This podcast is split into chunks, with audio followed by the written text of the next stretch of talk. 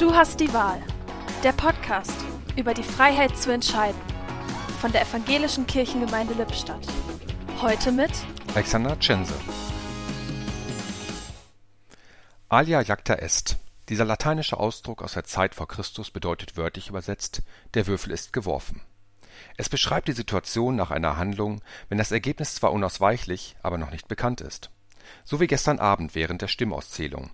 Die Wahl war getroffen, doch die Kandidaten mussten noch zittern. Inzwischen wissen wir, wer neuer Bürgermeister unserer Stadt wird und wer die Interessen der Bürgerinnen und Bürger im Stadtrat vertritt. Und auch, wenn ich manch abseitige Wahl persönlich nicht verstehe, wünsche ich allen, die sich für das Gemeinwohl in unserer Stadt einsetzen, gutes Gelingen und Gottes Segen.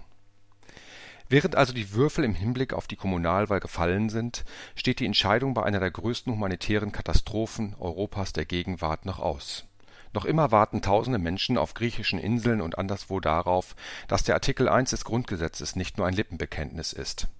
Was ihr getan habt, einem von diesen Geringsten, das habt ihr mir getan.